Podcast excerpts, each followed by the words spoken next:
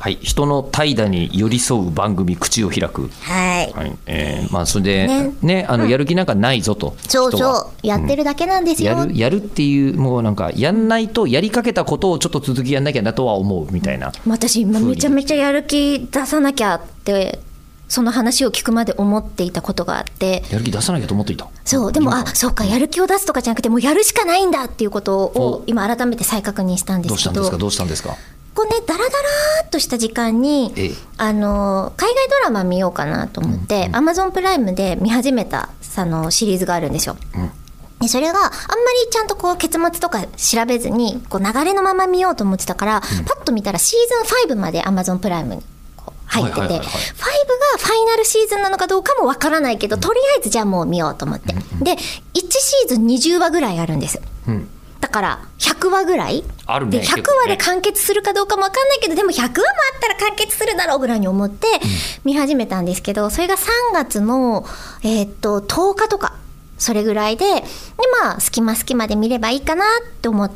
ていたんですが、つい先日まだ我々3月19日にいるでしそうょですね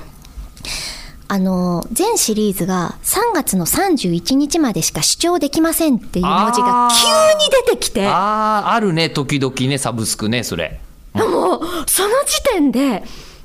えっと、セカンドシーズンの18話ぐらいだったんですよ。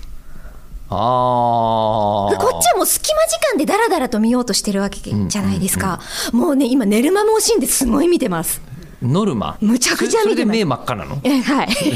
本当にそうなんだそんな先気にな全る然寝れてないですそんなに先が気になるあの、うん、きそう、うん、なんかね、ほのぼのするやつじゃないんです。あの、フリンジっていう作品なんですけど。フリンジはい。うんあのーちょっと、えっ、と、FBI とかが出てきて事件が起きて、でもそれが X ファイル的なやつで、